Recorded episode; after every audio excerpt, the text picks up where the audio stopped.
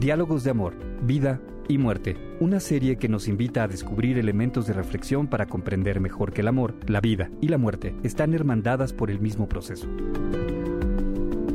Presentada por el sacerdote jesuita Víctor Pérez Valera, quien es licenciado en Filosofía y doctor en Teología. Es catedrático de la Universidad Iberoamericana y su labor de docencia comprende temas tan diversos como antropología teológica, ética para abogados, teoría del derecho y filosofía del derecho. Además es autor de una docena de libros que cubren la misma diversidad de temas. Cada semana nos compartirá una reflexión sobre amor, vida y muerte. El valor de la amistad. Al acercarse en México a la celebración del amor y la amistad, ha parecido oportuno comentar una reflexión sobre este tema de un amigo, Eugenio Páramo, como homenaje póstumo a su memoria. ¿Cómo podríamos descubrir la amistad? Una sentencia popular dice, si no tienes un amigo, consíguelo.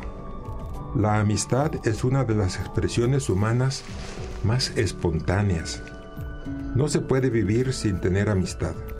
La vida se sustenta con el amor, pero su cauce de manifestación es a través de las relaciones de amistad. Incluso cuando se propician los condicionamientos más óptimos, mental y psíquicamente, para entender y comprender a las personas, la arteria de realización se da por medio de la amistad. La vocación del hombre es la relación en la amistad. ¿Amistad y hermandad entonces? Mm, podría ser. Me acuerdo que decía Eugenio Páramo que la riqueza, la riqueza feliz de la amistad nos hace cambiar los oficios de la vida. Cuando un hermano es muy hermano, muy cercano, le consideramos como amigo. Y cuando un amigo es muy amigo, le decimos que es como nuestro hermano. Se da una transformación e intercambio paradójico de los quehaceres de la vida, porque la amistad, cuando es generosa y desinteresada, genera los lazos más fuertes y creativos en las relaciones humanas.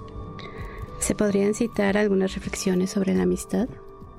Sí, recuerdo que Eugenio me recordaba que San Agustín fue uno de los primeros escritores cristianos que elaboró una especie de teoría de la amistad.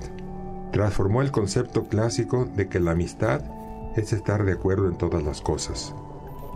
La amistad es una gracia, una simpatía, en la que se involucra todo el ser, sobre todo con la voluntad y con el afecto. Aristóteles la describió como útil, agradable y buena, y Cicerón, en su gran obra de Amicitia, Recuerdo que decía Eugenio que Cicerón decía que era una virtud política propia de los grandes estadistas. En efecto, los presocráticos concebían la filía casi como un principio cósmico. ¿Entonces se da la amistad en la política? Es pregunta difícil. Las situaciones recientes de la guerra y sus desalentadores escenarios políticos de ambiciones y poderío, nos ha mostrado que unos gobernantes de las grandes naciones son insignificantes dimensiones humanas. Han entendido, o así les ha convenido, que la amistad es estar de acuerdo en todo y que ésta se acaba cuando se da la lícita libertad de poder disentir. Estos supuestos amigos que firman grandes tratados bilaterales entre las naciones y en cuyas decisiones está el bienestar y el crecimiento de millones de personas, no solo se han distanciado, sino que se amenazan con futuras represalias. Algunas de estas intimidaciones han dejado al descubierto, podríamos decir, usaba la palabra Eugenio, un enanismo. Aparecen ante el mundo como amigos de mentiras, enemigos de la verdad. Se podría decir que los hombres que se encuentran en las alturas del poder y de la fama e involucrados en graves responsabilidades, de las cuales penden tantos destinos vitales, presentes y futuros, no rompieron nunca las fuertes ataduras de la amistad y así colaboran a vincular a todos los pueblos. También en, en, el escenario nacional de nuestra patria, el concepto del valor de la amistad y sus posibles consecuencias políticas, políticas y positivas, están siendo desaprovechados. ¿Cuáles serían algunas dimensiones de la amistad? Bueno, primero podríamos decir que la amistad auténtica, sana y altruista, la que busca el beneficio de más calidad y más extensión, propia y ajena, exige salir de uno mismo y encontrar el propio yo en la otra persona.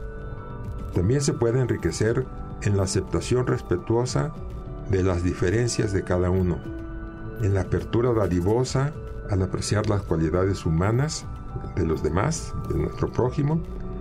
La amistad es el apoyo personal que se ofrece y se recibe. Todo tejido cotidianamente en la urdimbre monótona y sorpresiva de cada día, que puede tener una grata y grave sorpresa. La amistad es la confianza, el desahogo, el saber guardar un secreto, el pronunciar las palabras optimistas y creadoras que consuelan a nuestro amigo cuando está un poco triste. En fin, la amistad es el cultivo paciente de las relaciones humanas.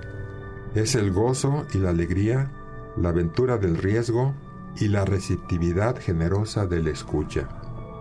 Václav Havel, el expresidente de la República Checa, escribió en sus meditaciones, y esta es una frase que asimila mucho Eugenio, todo lo nuevo y bueno que empieza a brotar a nuestro alrededor lo deberíamos cuidar con esmero, regalarlo diariamente y vigilarlo siempre.